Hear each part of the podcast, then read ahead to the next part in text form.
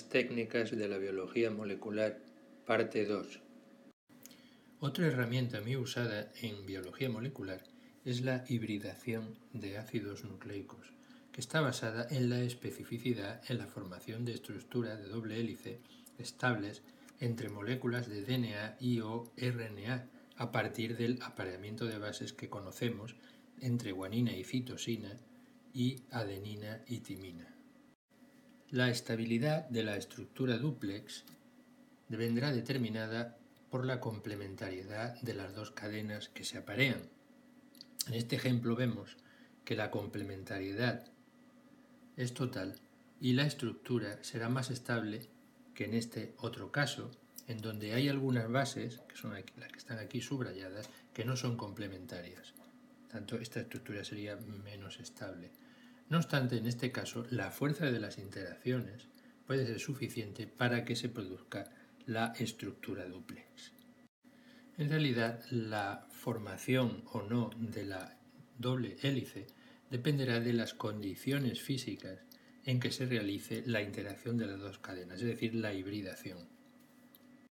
Así, si uno utiliza condiciones muy rigurosas, como por ejemplo alta temperatura y baja salinidad, solamente aquellas cadenas que sean totalmente complementarias formarán la doble hélice. Sin embargo, con condiciones menos rigurosas, es decir, temperatura moderada y salinidad media, se permitirán este tipo de emparejamientos. Por último, si utilizáramos condiciones muy poco rigurosas, se perdería especificidad, es decir, cualquier cosa interaccionaría con cualquier cosa. Por tanto, si uno tiene un conjunto de diferentes DNAs, puede utilizar una sonda para encontrar su complementario en ese conjunto por medio de esta técnica. Veamos algunas aplicaciones. Cuando la hibridación se hace sobre un conjunto de fragmentos de DNA que se han separado por tamaño, se habla de la transferencia de Sauder o Sauder-Blot por el nombre del inventor Edwin Sauder. Para llevar a cabo esta transferencia lo primero que tenemos que hacer es digerir un determinado DNA con una o varias enzimas de restricción. Estos fragmentos son posteriormente separados por tamaño en un gel de agarosa y transferidos a una membrana de nitrocelulosa para facilitar su manipulación. También se puede utilizar una membrana de nylon. Esta transferencia desde el gel de agarosa a la membrana tiene lugar por capilaridad, es decir, cuando se establece una corriente de líquido a través del gel de agarosa, los mm, fragmentos de DNA pasarán, pero quedarán retenidos en la membrana de nitrocelulosa. Posteriormente, la membrana, con los fragmentos de DNA separados por tamaño, se incubará con una sonda marcada radiactivamente, de forma que ésta, si encuentra su complementario, se unirá a él. Dado que la sonda está marcada radiactivamente, podrá visualizarse, por ejemplo, por autorradiografía en una película de rayos X y de esa manera podremos deducir la posición y qué fragmento de DNA es el que está hibridando con la sonda. Aquí podemos observar un resumen de lo que hemos llamado transferencia de Sauder o Sauder-Blot. En primer lugar, los fragmentos de DNA que han sido digeridos se separan por electroforesis por tamaño. En segundo lugar, estos fragmentos se transfieren a la membrana de nylon o de nitrocelulosa. Posteriormente, esta se incuba con la sonda marcada radiactivamente y por último se hace autorradiografía identificando el fragmento con el cual está hibridando la sonda. Aquí tenemos un caso real de una eh, transferencia de Sauder. Podemos observar que hay una serie de fragmentos que presentan una fuerte intensidad en la autorradiografía, indicando que son ellos los que están hibridando con la sonda y que por tanto tienen cierta complementariedad con la misma. El primer paso en el aislamiento de un gen es la construcción de una genoteca, que se puede definir como un conjunto de fagos o plásmidos conteniendo el DNA de la fuente que se quiere clonar. Hay diferentes tipos de genotecas según la clase de DNA que contengan.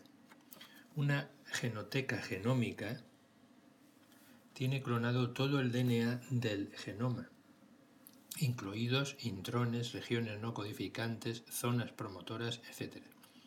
Los vectores usados deben admitir insertos grandes con el fin de cubrir todo el genoma con el mínimo de clones y que estos contengan la mayor parte posible de un determinado gen. Para construirlas se sigue el procedimiento siguiente. Si tenemos el DNA genómico extraído de cualquier tipo celular, lo fragmentaremos digiriendo con enzimas de restricción. Los fragmentos, que deberán ser, como hemos dicho, de tamaño relativamente grande, se unirán a los fragmentos del DNA de bacteriófagos, por ejemplo del fago lambda, y se empaquetarán in vitro, dando lugar a toda una colección de viriones que llevan estos fragmentos de DNA que nosotros hemos introducido. Posteriormente habrá una amplificación de esta genoteca para dar lugar a la biblioteca génica en fagos lambda. Para analizar una genoteca se aprovechará la capacidad de infectar bacterias. Aquí vemos los fagos lambda, la infección en bacterias y la capacidad de lisarlas una vez que se han infectado para dar lugar a toda una serie de fagos lambda conteniendo los distintos fragmentos de DNA. Así pues, en una placa con bacterias, los fagos producirán placas de lisis correspondiendo cada una de ellas a la infección por parte de un fago que posteriormente infectará a las bacterias que están alrededor. Este tipo de placas se transferirá a una membrana de nitrocelulosa o de nylon de forma parecida a como se hace el Sauderblot. Posteriormente esta membrana se hibridará con la sonda marcada correspondiente al gen que se va buscando. Si algún fago contiene el DNA, por ejemplo el señalado aquí en rojo, dará una señal en la correspondiente autorradiografía y podrá volverse a la placa original para intentar recuperarlo. Posteriormente este proceso se volverá a repetir hasta tener total seguridad de que tenemos solo un clon conteniendo el gen de interés. Se usa una genoteca de cADN o de ADN complementario si se quiere aislar un gen que codifica una proteína y que se expresa en un determinado tejido en un momento del desarrollo, ya que este cDNA procede del RNA maduro que codifica a la proteína. Nótese que mientras que el genoma es el mismo para todas las células de un organismo y por tanto el material de una genoteca genómica también será el mismo, el RNA mensajero es propio de cada célula, tejido, estadio, etc. del organismo. Por tanto, una genoteca de cDNA será específica para unas determinadas circunstancias. Para elaborar una genoteca de cDNA debemos hacer lo siguiente. A partir del tejido que nos interese, extraeremos el RNA mensajero y a partir de aquí, por medio de la transcriptasa reversa, obtendremos copias de cDNA que serán complementarias a este RNA mensajero. Una vez tengamos las copias de cDNA, las integraremos en un determinado vector, que puede ser, por ejemplo, un plásmido o un fagolanda, y posteriormente procederemos al análisis de la genoteca siguiendo prácticamente los mismos pasos que seguíamos con una genoteca genómica. Otra técnica importante es la secuenciación de DNA. Con ella podemos conocer el orden de bases de un determinado fragmento de DNA y traducirlo posteriormente en secuencia de aminoácidos de la proteína que eh, codifica. El método más utilizado es el de Sanger, basado en el uso de nucleótidos dideoxi. Existen variantes de la técnica, pero básicamente se trata de lo siguiente. Tenemos el DNA a secuenciar como cadena sencilla y que actuará de molde. Un cebador para que la DNA polimerasa 1 pueda empezar la reacción de extensión de la cadena complementaria. Dideóxidos nucleótidos marcados que se incorporarán a la cadena que se sintetiza. El tiempo de reacción es crítico, debe ser relativamente corto para que en un determinado momento tengamos un conjunto de DNAs que se están copiando con distintas longitudes. Si se deja demasiado tiempo, todas las cadenas se habrán copiado en su longitud total. Posteriormente haremos la adición de los dideoxinucleótidos de paro, cuatro tubos distintos cada uno para un nucleótido. Aquí se observa que tienen un hidrógeno en lugar de un OH en la posición 3', por lo que se impide la formación del siguiente enlace fosfodiéster. ¿Qué significa esto? Que la reacción se para. El resultado será que tendremos un conjunto de DNAs con distintas longitudes y que terminan en uno de los cuatro nucleótidos de paro. Por ejemplo, consideremos aquí que si utilizamos el dideoxi análogo de DATP, lo que ocurrirá es que cuando lleguemos a un sitio donde se incorpore la A y entre este dideoxinucleótido, la reacción quedará ahí. Es decir, tendremos todo un conjunto de fragmentos de DNA que terminan en una. En el siguiente tubo, si hemos utilizado otro deoxinucleótido de paro, tendremos un conjunto de fragmentos que terminan, por ejemplo, en una G o en una C o en una T. Y a partir de ahí analizaremos esos fragmentos por electroforesis. Aquí tenemos un ejemplo en donde, según el dideoxinucleótido de paro, pues observamos cómo la reacción se ha parado en distintos sitios. Posteriormente, estos cuatro tubos distintos se correrán en cuatro calles y obtendremos una serie de bandas que se diferencian en su tamaño, puesto que han parado en distintas posiciones. Aquí tenemos un caso real en donde eh, vemos los cuatro nucleótidos de paro que se han utilizado y las bandas que dan lugar.